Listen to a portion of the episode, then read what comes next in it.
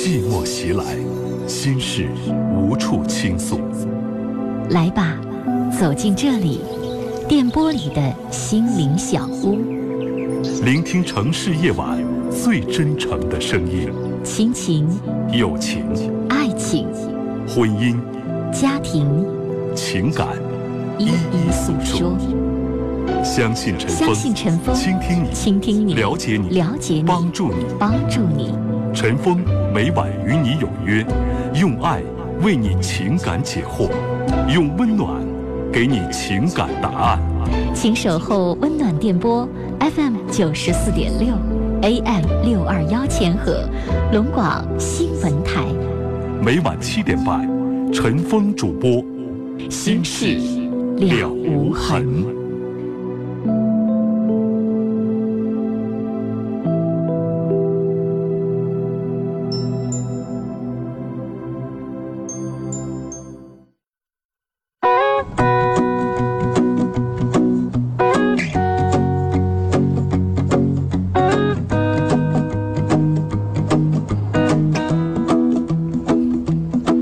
听众朋友晚上好，欢迎您收听龙广新闻台，每天晚上七点半到八点半播出《新事了无痕》节目，我是主持人陈峰。今晚的导播呢是嘉玲。龙广新闻台哈尔滨地区的收听频率呢是 FM 九十四点六，调频九十四点六兆赫。欢迎您每天晚上七点半，在这个时间来锁定九十四点六来收听陈峰主播的《心事了无痕》节目。那在我们节目进行的过程当中，大家可以随时打电话、发微信、发短信来参与到节目的直播当中来。提醒大家，首先是我们节目开通的五部热线直播电话号码是零四五幺八二八九八八五五、零四五幺八二八九八八六六、零四五幺八二八九八八七七。短信的互动方式呢是数字零九加上你要发送的短信留言，发送号码发到幺零六二六七八九，数字零九加上你要发送的短信留言，发送号码发到幺零六二六七八九。微信的互动方式，您可以直接搜索用微信软件直接搜索我们节目的官方的微信号码幺二五七九五幺六零二幺二五七九五幺六零二。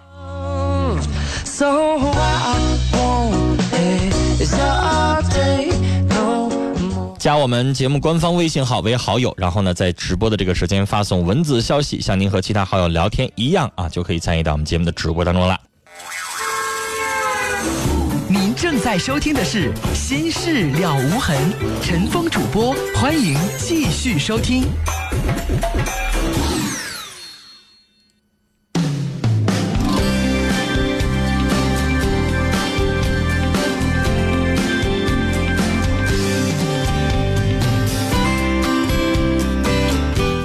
好，听众朋友，这里是正在直播的《心事了无痕》节目，欢迎您收听和参与，我是主持人陈峰。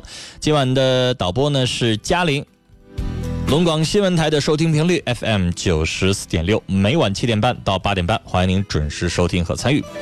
今天晚上的《心事了无痕》节目，节目开始的时候，我们要先关注一件事儿。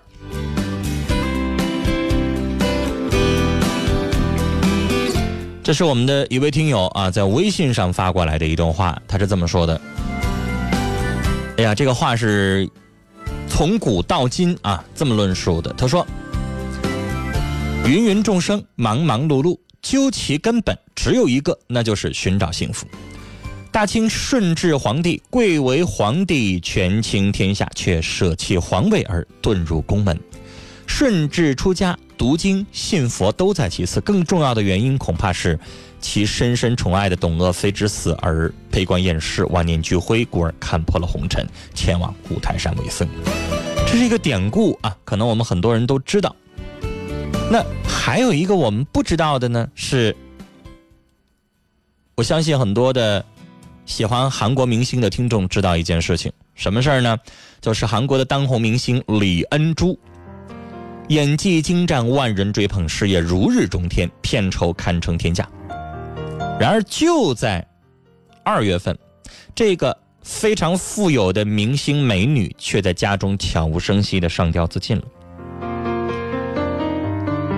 离世前，他的好友曾经吐露过心声，说现在的生活实在是让人厌倦。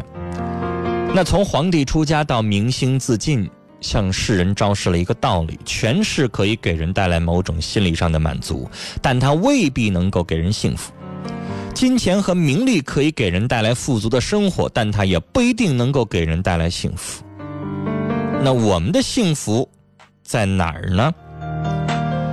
这就是这位听友追问的问题：我们的幸福在哪儿呢？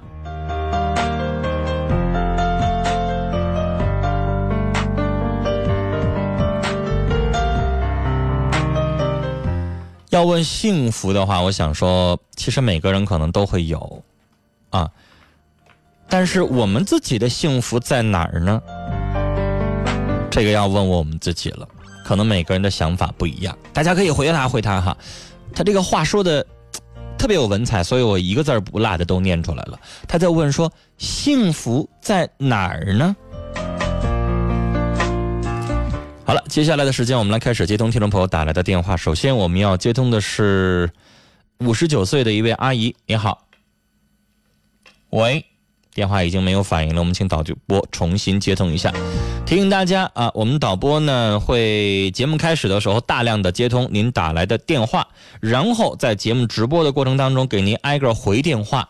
这个时候您需要等待，耐心的等待几分钟，我们导播给您回电话。回电话接通了之后，您需要等待几分钟，直到陈峰把您的电话接进直播间。啊，如果您这个时候撂电话了，那对不起，您放弃了一次机会。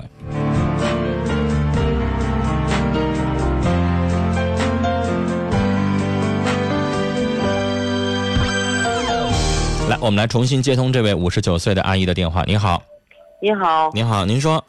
你好，你好，陈峰，非非常喜欢你的节目。第一次打电话，心里有点紧张。没事，您说吧，聊点什么？嗯 嗯，我跟你讲，陈峰哈，我找了一个老伴儿，因为我离婚都十五六年了，将近二十年了。嗯，我后来找了，今年五十九岁，找个老伴儿。这个老伴儿原来吧，就跟我哥是那个同事，我们比较了解他。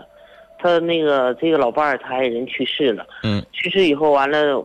经过别人介绍完，我俩就就就那个认识认识以后在一起生活了，因为比较了解嘛，处了几个月完就在一起生活了。我俩现在也登记了，登记了。你说他这个人就小心眼儿，都就是小心眼儿，我实在是受不了了。你说呢？你说小心眼儿到什么程度啊？我家我做点买卖，做点小买卖。我家有一个就干活的一个员工，三十多岁比我儿子才大两岁。你就就吃他的醋还。你说这真是给我气的我了，就因为一点小事我走怎么怎么地的，走了完再回来，哎呀，我现在我就有点受不了。完了，这不是我那天就因为一点小事就是就吃饭嘛，就因为就给我叨点肉，那个这个这个这个孩子吧，有点就像咱们说的那个什么讲话，不是说是特别精明的孩子，就有点，有，有点有点缺心眼那么个孩子，但是干活非常朴实。我就觉得是农村人哈，就咱们离家，他离家那么远，就一个妈，他也是单亲家庭，父亲十六岁就去世了。我就对这孩子我挺照顾的，我就拿他就像自己孩子一样，而且他在这块兢兢兢兢兢业业，在我这干将近十年了。完了，他就不吃肉，他说一样那个给你一给他盛完菜以后，他就完了有几块肉他给我，就直接倒碗，他不是说的吃吃，说搁筷子咕噜了。完了，咱就吃，咱再吃，咱们觉得好像太不讲究，嫌人脏或者怎么的，还没等吃呢，筷子拿回来，他一看有肉，也给你笑么呵就给我倒我碗里，完我我也没拿当回事儿，你说他就不乐意了，哎呦我天哪，端着饭碗就就就进屋了。他有啥不乐意的？那是孩子由心由心内外的那种，就是由心而外的那种，人家是自发的，不是咱们挑唆的，那孩子就觉得。咦，我给你点好吃的，仅此而已。他有啥不高兴的？哎，不行。完了，我我就第二天吧，我就不晚上回来，我没累。第二天早上起来，他跟我说，以后他给你那个刀那个东西，你不能不能不吃？完我就愣了。啥意思呀？我说对，我吃咋的了？嗯。那我就吃了，能怎么的？你你什么意思啊？嗯。啊，那个我看着恶心，我恶心也没让你吃啊。你恶心啥？你有啥可恶心的？我俩就咋？不是他为什么恶心呢？我不知道啊，就就是恶心呢。那谁的孩子呀？他他恶心什么呢？就说呃我就不让我那回还还是有一回，不是，女士，我我问你，这儿子嗯到底谁的儿子？不是这个儿子的事儿，陈峰你没听明白那他。恶心在哪儿呢？这个孩子吧，就是我家的员工，啊就我家员工到中午不在一块吃饭吗？啊啊！他就把这肉吧就叨叨完了，还没等吃呢，人家那筷子还没人使过呢，他不吃肉，这个孩子。不是，我明白，我明白，就嗯是就是我我我误以为这个人，我我刚才没听明白啊，是员工，嗯我我嗯以为是他儿是他家孩子呢。不是员工，在我家是就员工，人家给你夹口菜又能怎么的呢？不行嗯他管着吗？他自己洁癖，我们不洁癖啊。不行，他吃醋了。他有病吧？我说的那多大的孩子比我儿子大两岁，三十多岁，不到四十岁。这不有毛病吗？您都六十岁了，人家那是三十多岁小伙呗，啊，对，没离过婚呢还。人家把咱当成的是阿姨呀、啊，对呀、成天管我叫姨，一口一个姨，一口一个叔，一口一个姨。不是，那您家老伴儿不有点有病吗？那他就是有病，我就说他有不是病。你做人小心眼儿怎么能到这种程度呢？哎呀，我的妈！去阿姨，哪天我要跟着您一起出去，比如说旅个游，我要给你夹口菜的话，你家老伴儿不得揍我呀？哎呀，我的妈！不知道他因为我也是啥三十多岁的人啊。他说我说他就是个孩子，对，你说说你说人他怎么能会什么孩子啊？他多大？快四十了还孩子？哎呦我的妈呀！就因为这些事儿啊，我都就是我俩这这在一起是生活，快四十岁了又？怎么的呢？三十七八岁，给您夹口菜，然后他就这出啊？哎，至于，吗？不是阿姨，你们俩是打情骂俏了，当着他面让他看着啥了，还是咋的呀？哎呦我的妈！没有吧？没有，根本就夹那回事儿。给你加口吃的，是吧哎？呀，他就不行。那能咋的呀？完了我，我这我吧，陈峰，我跟你说，我我那个，我说我说的那个小子，我说你去给来，给我先打。断您一下，嗯您跟老伴儿在一起相处了多久？在一起结的婚？处了能几个月，两三个月吧。那你也太短了。对，我就寻思了解他。原来在我家吧阿姨，，要是年轻人处两三个月，你会让他结婚吗？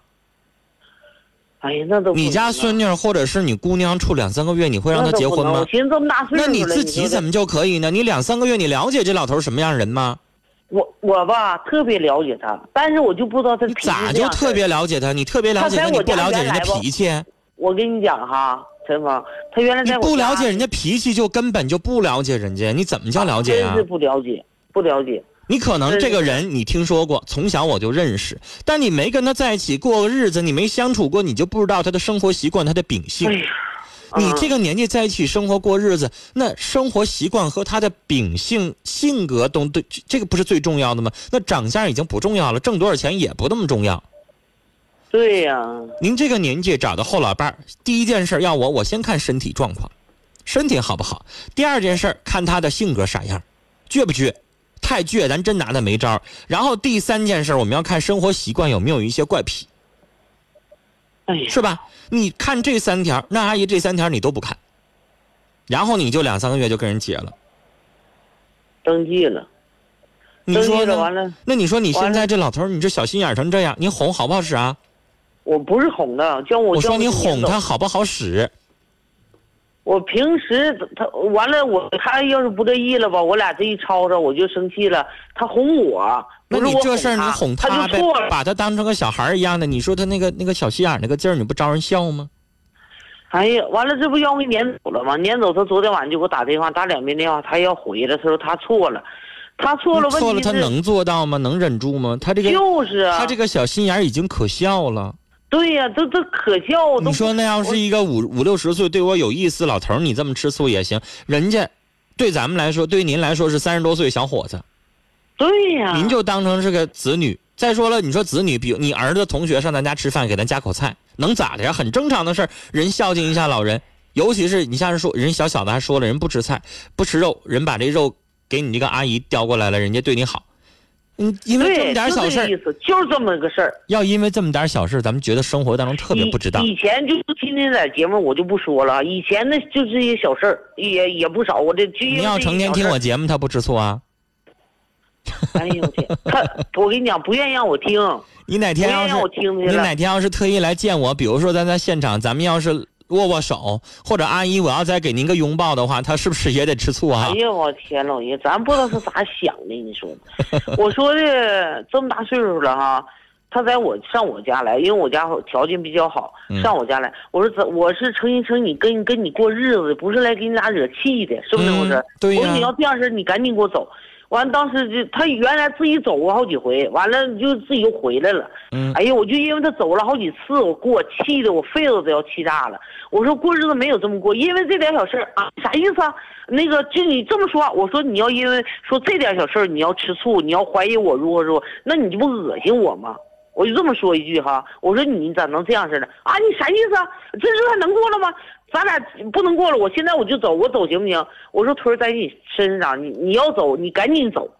啊，今天办手续是那个哪天办手续？我说随便，今天呃也行。我说哪天也行。我说你赶紧走，这不我急眼了吗？嗯这急眼完了就是又不走了。我说不行，我就拿着车钥匙，我就开车我就走。我走了以后晚上回来，他下午晚上快几点给我打一次电话，我在单位没回来，我就生气呀、嗯给我打，我说你赶紧走。我说咱俩日子没个过，你说这一共才咱俩才在一起这么大岁数才几天呢？嗯我说我找个老伴儿是来，咱咱是高兴，好好过日子呗，谁能成天这么没完没了跟你惹气呢？不能成天老生气，老生气嗯我是找个气儿回来，我哪是找个老伴儿这样的阿姨你说呀，她这一次跟您道歉，您就给她个机会啊，给她个机会试一试，看她能不能真正的改。如果回来再待一个礼拜、半个月，你发现他又开始犯这个老毛病，那阿姨，我觉得再给他机会的话，您就得犹豫一下子了。啊，人呢到这个年纪了，您都五十九岁了，到这个年纪，就像您说的，我二婚我是为了过日子，我不是为了成天让你挑我这个挑那个，然后我吵架的，太累。您说呢？时间的关系，跟您聊到这儿啊，再见。来，这个时间我们来看看听友在微信以及听友群里边以及短信方面啊，大家发的内容。提醒大家，我们直播间的电话是零四五幺八二八九八八五五，零四五幺八二八九八八六六，零四五幺八二八九八八七七。两部变声热线是零四五幺八二八九八幺零五和零四五幺八二八九八幺零六，短信是数字零九加上你要发送的短信留言发到幺零六二六七八九。另外，我们节目有。呃，目前呢，这个陈峰能看到的是三个听友群啊，一个官方群，两个我们听友建立的群，大家都可以在群里边聊天儿啊，就我们节目当中直播的问题来发您自己的这个想法。来，今天节目开始的时候，有一位听友问的问题就是我们的幸福在哪儿呢？我们先看看听友的微信，吴殿华说我们的幸福在哪儿？这句话有很多个说法。对于有钱人来说，他们可能觉得很幸福；对于老百姓来说，幸福何在呢？你这问题等于没回答，你又问一遍。这跟有钱没钱一点都没有关系。开着宝马车，住着两百米的别墅，你认为他就一定幸福吗？那不见得。我们很多人都听过一句话：用钱能买到的东西，它不是个事儿。那什么意思呢？你真的觉得有钱了就一定幸福吗？不一定吧。人和人想追求的东西不一样。为什么巴菲特一辈子没有开那么豪华的名车？为什么他只吃着简单的饭菜？为什么当他人生已经追求到世界数一数二的首富的时候，他却把他的钱又捐了呢？你真的觉得他很幸福吗？不一定。我们来看听友在群里边的这个留言。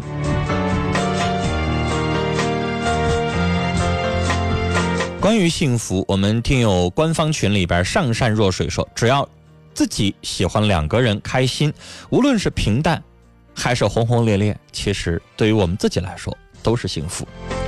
官群里边简单说，每个人对幸福的概念是不一样的，幸福是靠自己是寻找。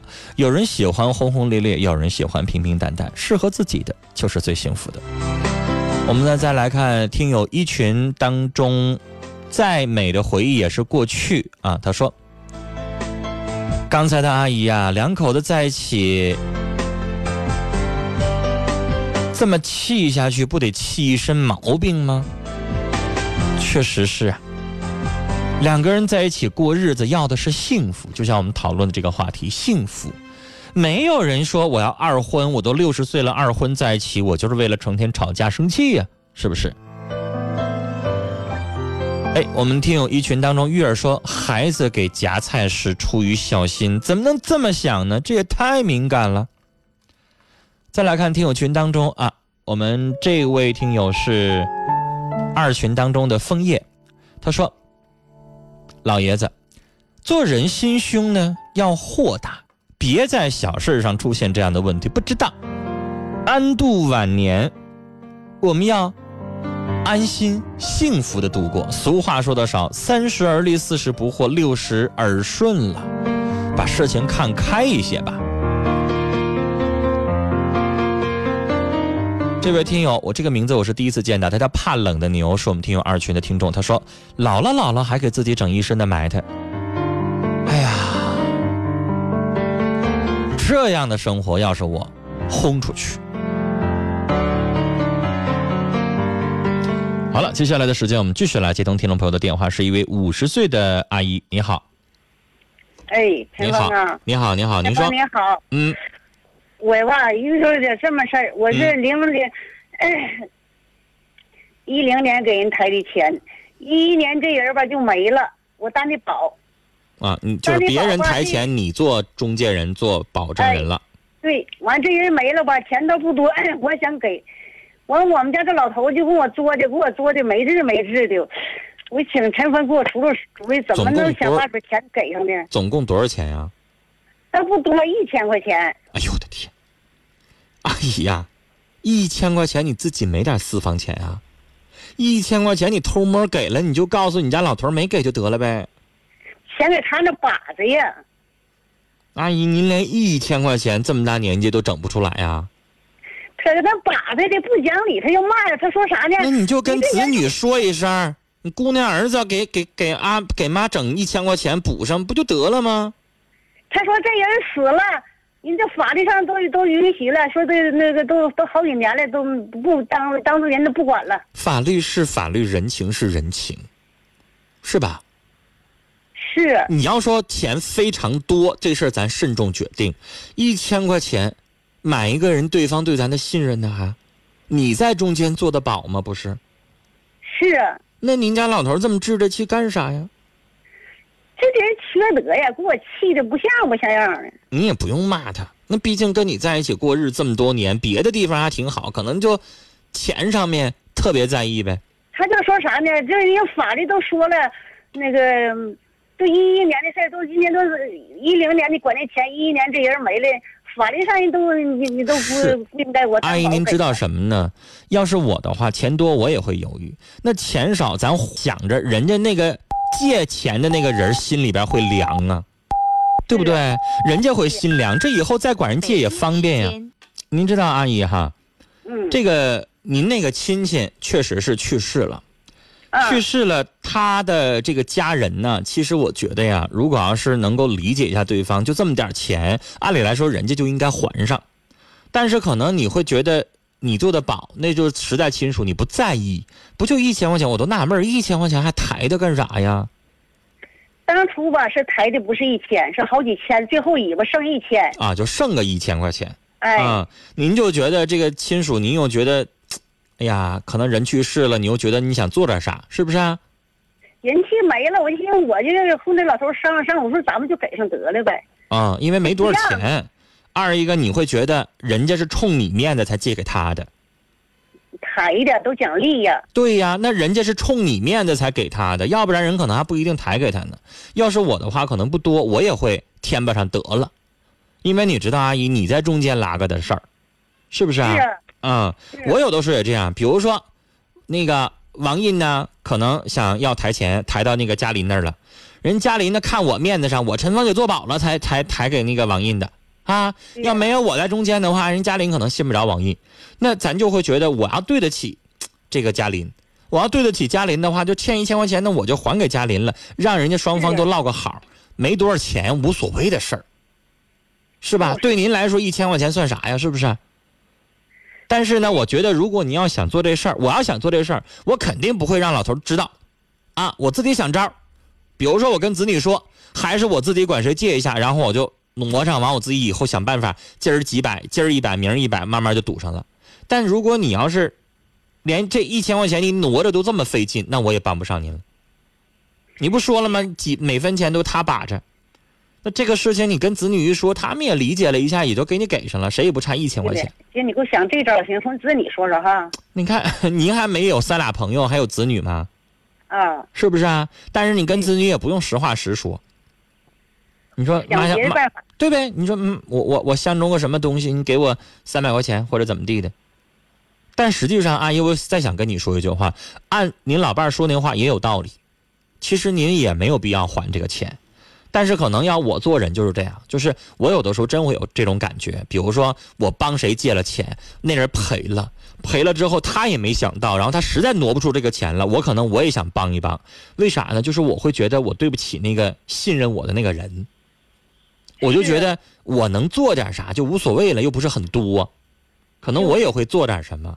但是呢，我想说，并不是每个人都能这么做。就比如说你不还这个钱，他也怨不着你了，你也你也无所谓，你不在意就得了。死老头就说啥呢？法律你不信，你去打听法律，那是都都不生效了。我说这么点事儿打听法律干啥呀？因为现在的法律规定确实没有说什么父债子偿啦，什么什么，因为这个人已经去世了，这个钱确实是瞎了，确实有这样的说法。但是呢您呢有自己的顾虑，有自己的想法，而且我说了，这个就不是特别难实现。您愿意这么做，我非常理解。但是我也把话拽回来，阿姨，实际上您您家老伴儿说的也是对的，啊，就是这个钱不还，这钱少。对，就是你不还这个钱，你不给对方这个钱，对方也指责不着你，啊，按法律上来说。但可能我们有的时候，就我做事儿也是，我愿意买个心安，啊，人家不是往出抬钱的人盯着找我要，盯着找你要其实没有用，按法律来说，找你要没有用。。这老头说啥呢？都好几年了，还找他要干啥？这根本就不好使了。我寻思真的，阿姨，如果你要想犟这件事情的话，找你要真的没有用。那个人去世了，你作为中间人，这件这个协议已经自动终止了，你没有义务还。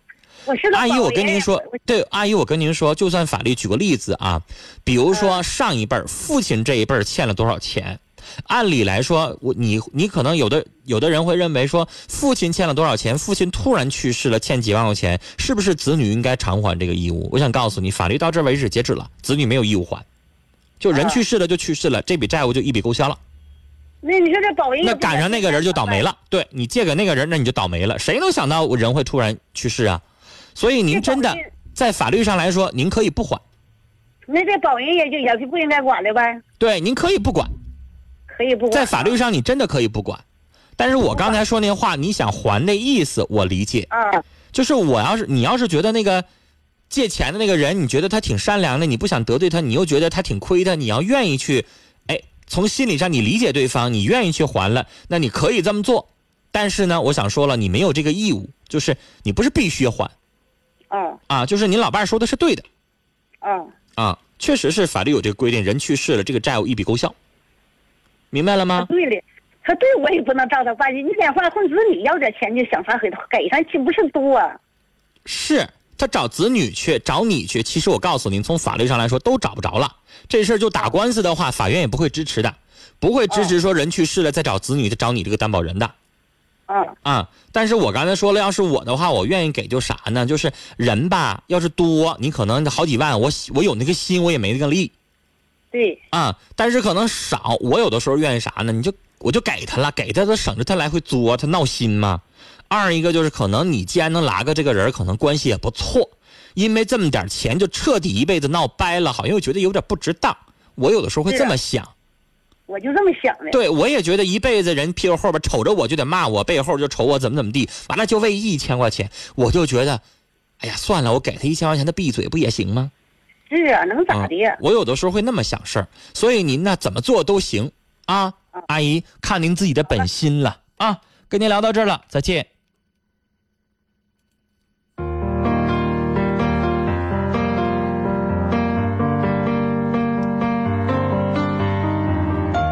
我们来看啊，微信上上善热水董宇评论说，一千块钱看清一个人其实挺值得，所以您要感谢。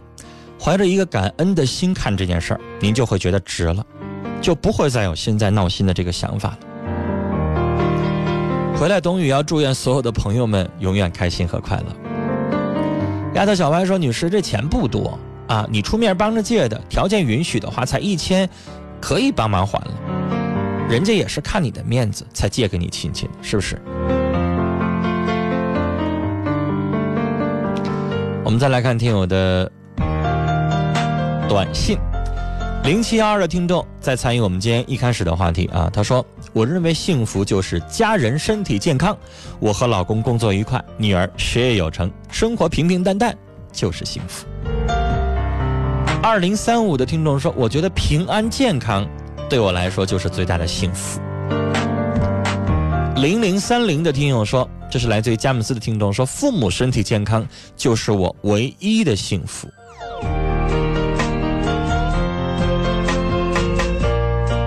接下来我们来看听友群里边大家的这个回应。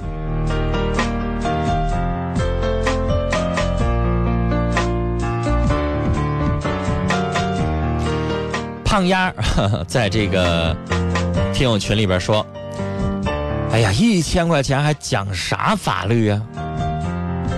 您家老爷子也太抠门了，这是胖丫的意见啊。呃，我们再来看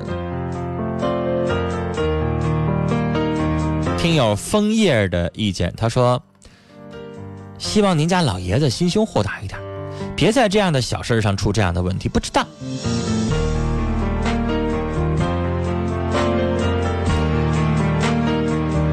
呃，接下来我们看到这是听友。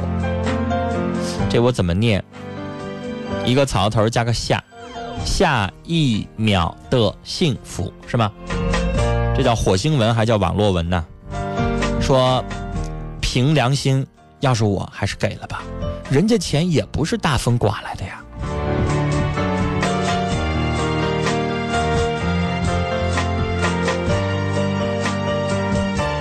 北国风光的意见就不一样了。北国风光说，其实。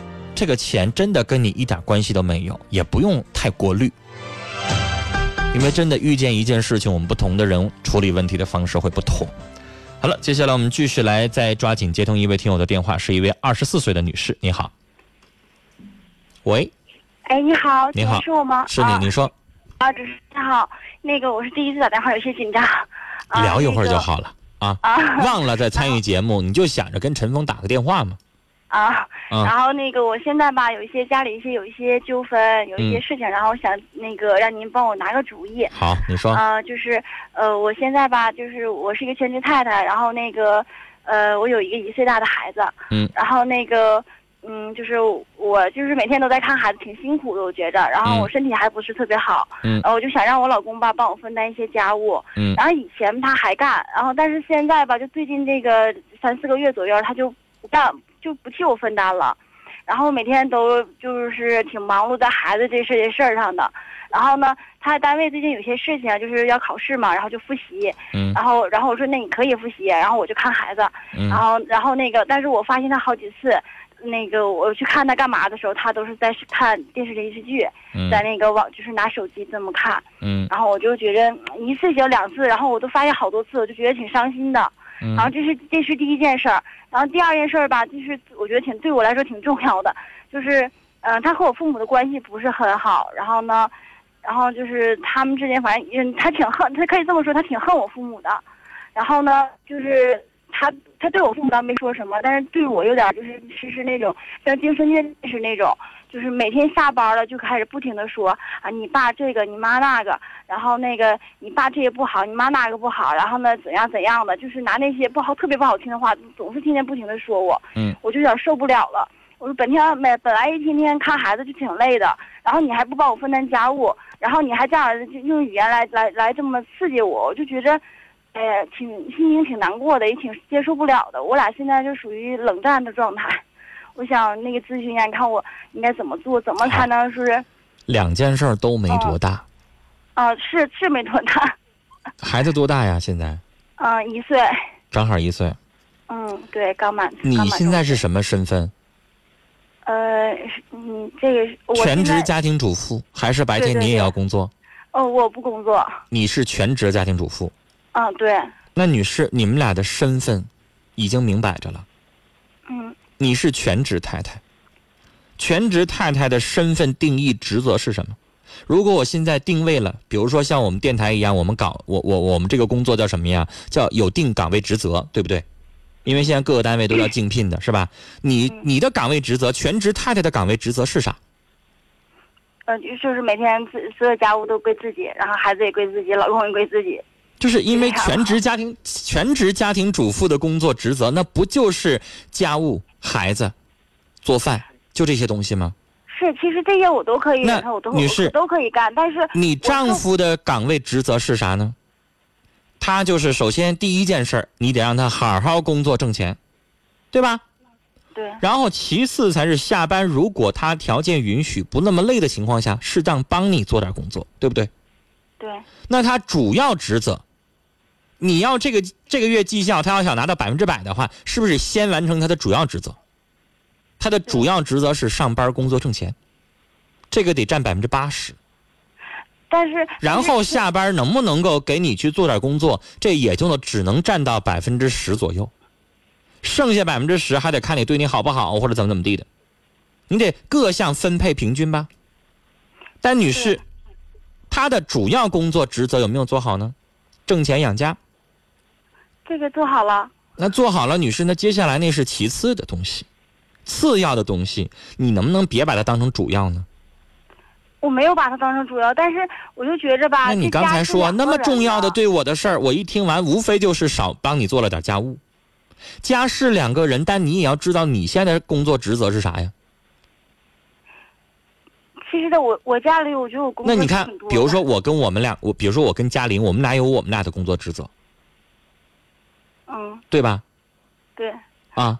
嘉林的工作是他的工作，我的工作是我的工作，那我们俩互不犯相。